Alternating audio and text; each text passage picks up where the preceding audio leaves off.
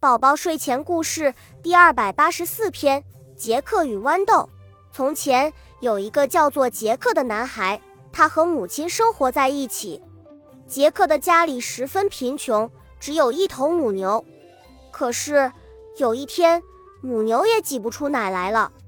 于是母亲就说：“杰克，你把母牛牵到镇上卖了吧。”杰克听了妈妈的话，便牵着母牛出发了。在通往镇上的途中，杰克碰到了一位奇怪的老人。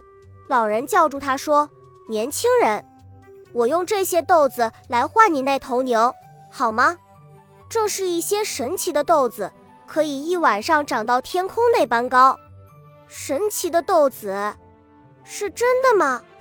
当然是真的，我怎么会骗你呢？”老人回答。于是杰克便用母牛换了豆子。杰克高兴地带着豆子回到家里，把豆子拿给母亲看。可是他却被母亲骂了一顿：“一头大母牛才换一些小豆子。”母亲一气之下就把豆子抛向窗外。第二天早上，杰克一醒来，发现窗外好像有些不对劲，就赶快与母亲来到屋外看。他们看到昨天晚上从窗户丢出去的豆子。已经长得特别特别高了，杰克心想，那个老人说的真没错，豆子真的长到像天空一般高了，真是奇妙的豆子。他又想看看豆子到底长了多高，就跳到了豆子树上去了，然后顺着树干往上爬。终于，杰克爬到了云的上面，在那里有一条道路绵延而下。杰克顺着道路一直走了一会儿。他发现了一座巨大的城堡，城堡的门口站着一位胖胖的巨大妇人。老婆婆，我肚子好饿，你可以给我一点东西吃吗？杰克问。啊，真可怜呀！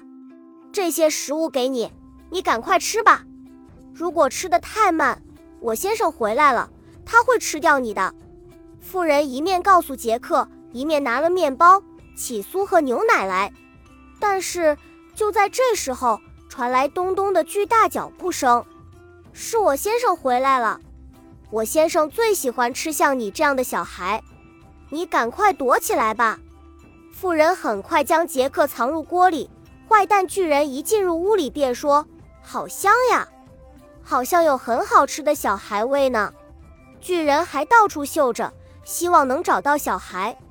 不过。巨人找了半天也没发现杰克。巨人吃完了两头小牛以后，就从袋子里拿出许多金币来，放在桌子上数，数着数着，竟然睡着了。这个时候，杰克才赶紧从锅中爬了出来，抱了巨人的一个金币袋，顺着豆子的树干滑下去了。有了这些金币，杰克与母亲的日子好过了不少。可是不久以后，金币用完了，于是杰克再次顺着豆子树往上爬，来到了城堡，躲了起来。过了不久，巨人回来了。巨人将一只母鸡放在桌上，然后对着母鸡说：“母鸡呀，母鸡，赶快生蛋吧！”话才说完，母鸡就扑通生下了一个金鸡蛋。杰克像上次一样，等到巨乳睡着了，才抱着母鸡逃回家。第三次，杰克又来到巨人的城堡里。这一次，巨人带回来一个漂亮的竖琴。